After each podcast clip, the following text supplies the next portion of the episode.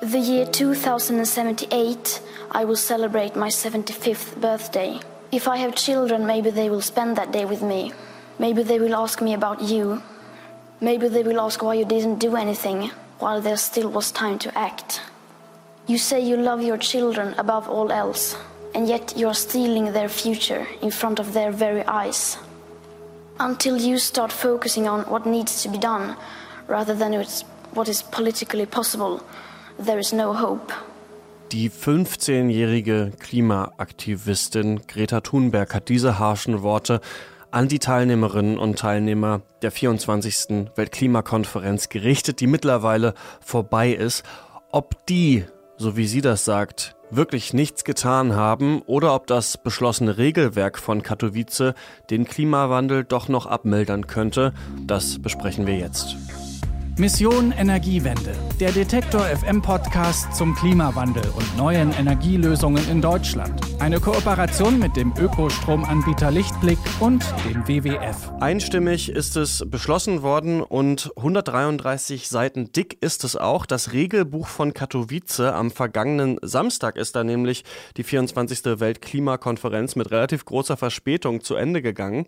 Was erreicht werden konnte und was nicht, das weiß Raimund Schwarze vom Helmholtz-Zentrum Zentrum für Umweltforschung. Der war nämlich da. Schönen guten Tag, Herr Schwarze. Guten Tag, Herr Eichler. Diese 24. Weltklimakonferenz galt ja im Vorfeld als eine sehr schwierige es wurde gesagt, dass dieser Optimismus von Paris 2015 lange verflogen ist. Wie haben Sie denn jetzt diese Konferenz vor Ort erlebt? Ja, sie war sehr schwierig. Äh, sie war auch langwierig. Also sie ist ja viel länger gewesen als alle anderen Konferenzen zuvor, ein Tag später noch am Ende Verlängerung.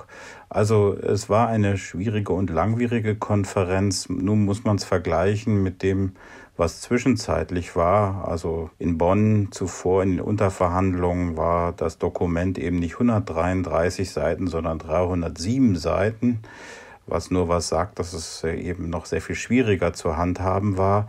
Man hat hier viel geschafft, man hat jedenfalls die Grundlagen gelegt, um das Paris-Abkommen in die Umsetzung zu bringen. Das jedenfalls, was im Paris-Abkommen festgelegt ist, ist jetzt in allen Elementen Klimaschutz, Klimaanpassung, Finanzhilfen und Technologietransfer so klar, dass jedes Land erstmal weiß, was es tun muss. Und diese sogenannten nationalen Beiträge sind jetzt so gestaltet, dass man da nicht Äpfel und Birnen hat, sondern wenn man dann guckt, ob das reicht, gemessen an dem Gesamtziel, hat man wenigstens eine Äpfel- und Äpfelbasis. Man nennt es ja auch eine ja, Art Gebrauchsanweisung für das Pariser Klimaabkommen. Was steht dann da jetzt, wenn wir uns diese einzelnen Teile mal anschauen, drin? Also wie soll jetzt jedes Land vorgehen, um dieses 1,5 Grad Ziel dann als Weltgemeinschaft am Ende noch irgendwie zu erreichen? Gut, zunächst legt es erstmal fest, welche Pflichten die Länder haben, wenn sie ihre nationalen Beiträge darlegen. Wann sie beginnen, in welchen Schritten sie vorgehen und äh, was da drin zu stehen hat. Also zum Beispiel die Industrieländer verpflichten sich ab 2020, also mit dem Auftakt der Umsetzung des Paris-Abkommens, solche nationalen Beiträge zu beschreiben, genau nach einem Katalog, der auch wissenschaftlich hinterlegt ist, so dass wir da erstmal einen Überblick über die Länder bekommen, was sie machen. Und zwar in allen Dimensionen, sagte ich noch einmal gerne. Es ist nicht nur Mitigation, also Klimaschutz, sondern jetzt auch in Anpassung ihren Finanzbeiträgen zur Hilfe der Ärmsten beziehungsweise ihren Anstrengungen für den Technologietransfer. Das ist jetzt sehr akribisch. Ich finde es bisweilen sogar zu akribisch, wenn ich diese Anmerkung machen darf. Also noch schwierig, wie ich, wenn es wirklich in die praktische Umsetzung ab 2020 geht, dann müssen Sie das alle zwei Jahre machen und dabei demonstrieren, dass Sie alle zwei Jahre besser geworden sind. Stellen Sie sich so vor wie zum Beispiel die Umweltzertifizierung von Unternehmen, die ja so ähnlich funktioniert. Sie setzen sich Ziele und sie müssen nachweisen, dass sie mit jeder weiteren Zertifizierung weitergekommen sind. So wird das jetzt auch für Staaten sein, nur dass die nicht zertifiziert werden. Aber es könnte natürlich auch sein, dass die Finanzmärkte darauf gucken, ob diese Leistungen eingehalten werden. Ab 2024 müssen das dann auch die Entwicklungsländer sodass wir also schon mal das als erstes Ziel erreicht haben, dass es jetzt einen weltweiten Katalog von Anstrengungen gibt, also nicht mehr allein die Industrieländer und die versus die Entwicklungsländer stehen, sondern die Welt als Gemeinschaft auftritt, eine der größten Errungenschaften sicher des Paris-Abkommens, die dann ganz praktisch in die Umsetzung geht. Und ab 2023 soll alles zusammengezählt werden. Aber hauptsächlich muss man gut Buch führen und Transparenz ist das Stichwort, oder? Das ist der Kern. Das andere Stichwort heißt äh, im Englischen Naming und Shaming, also die Möglichkeit zu benennen, wenn die Ziele nicht erreicht wurden und zu beschämen dafür, dass es eben nicht passiert ist. Und daran wird gerade gearbeitet. Wie, wie könnte ein solches ein solcher Mechanismus der sozialen Kontrolle im zwischenstaatlichen Bereich aussehen. Im Moment ist es in der Tat nur ein Prozess der, der öffentlichen Bloßstellung, kann man vielleicht so sagen. Aber es geht natürlich darüber hinaus. Es sind auch Voraussetzungen zur Teilnahme an den Marktmechanismen, die ja direkte wirtschaftliche Vorteile auch bieten können für die einzelnen Länder. Und wenn diese Voraussetzungen nicht erfüllt sind, dann kann man eben auch sanktionieren. Äh, das heißt, Staaten, die sich nicht an dieses sehr akribische Regelwerk in allen Dimensionen halten, müssen damit rechnen, dass sie implizit sanktioniert werden. Insofern kommt zu dem Naming und Shaming eben auch noch ein indirekter Sanktionsmechanismus. Deshalb ist es leider so schade, dass jetzt in Katowice gerade dieser Mechanismus äh, nochmal rausgefallen ist auf Intervention von Brasilien in aller, allerletzter Minute. Können Sie das nochmal kurz erklären? Denn der Emissionshandel, der ist doch auch nicht drin, auch aufgrund von Brasilien. Genau, der Emissionshandel ist nicht drin. Er wäre an Voraussetzungen geknüpft, nämlich genau diesen Transparenzmechanismus sich zu unterwerfen. Wer diese Transparenz nicht einhält, darf auch nicht handeln.